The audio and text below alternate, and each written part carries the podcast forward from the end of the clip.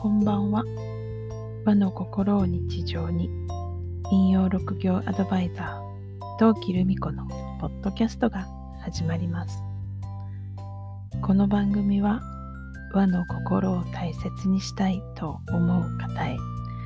引用や暦の話、心のステージを上げていくお話などを私自身の視点でお伝えしています。今日は、えー、引用六行のお話をする時に先導占い導くという考えでお伝えするということをしているんですがそのことについて思ったことをお話ししようかなと思います。先導っていう立場でいくと、まあ、その方その方の暦がありますのでその暦に沿って運気を上げて天命に向かって進まれるよう未来に向けて背中を押すそういう、えー、お伝えをすることが先導ですよね。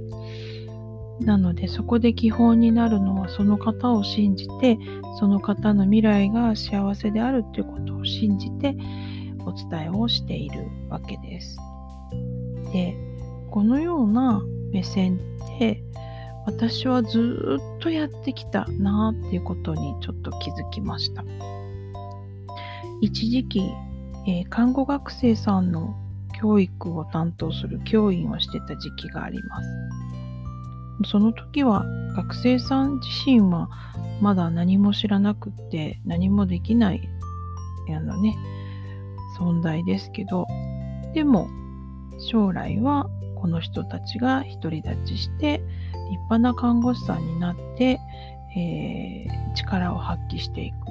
っていうところをあの見据えてその人その人の力を信じて、えーと、背中を押すっていうことをするのが私は教育だなと思って取り組んでいました。そしてその前は臨床の看護師でいる時はあの、たまたま生活習慣病の患者さんが多かったんですね。あの大怪我したりとか、そういう方たちではなくて、糖尿病とか透析とか、そういうののあの治療を受ける患者さんが多くてで、特に自分で自分の治療をする、インシュリン注射自分で打つだとか、腹膜透析って言って、あの病院に行って機械回してする透析ではなくてお腹の中に液を出し入れしてする透析があるんですがそれってあの患者さんご自分でやるんですね。であのご自分で液を出し入れして透析をすることで病院に行く時間もあの少なく済んで社会生活がね円滑に送れるっていうそういう治療法が実はあってそういう患者さんのサポートをしていた時期がありました。その時もいつも思っていたのは私たちナースはその患者さんの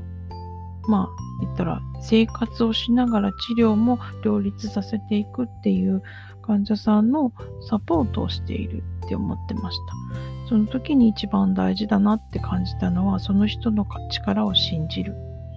っていうことで、私たちは単に少し背中を押しているに過ぎないと思うっていうことを心に留めて看護をしていたなって今でも思います。私がずっとやってきたことってその人その人の力を信じてそしてその人の幸せ未来の幸せを信じるっていうことで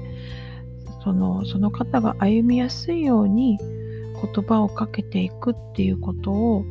ずっとやってきたんだなっていうことに気がつきました。そしてこれからもやっぱり出会う人出会う人縁する人たちの力を信じて縁する人たちの幸せを信じて幸せに向けて送り出せるような言葉をうん、かけていくっていうことを丁寧にやっていきたいなと思います。はい。なんか決意表明みたいですけど、まあ、時々そんなことを思っています。はい。さて、あなたの周りは今日はどんな一日でしたか？明日もあなたらしい一日でありますように。ゆっくりおやすみなさい。陶器でした。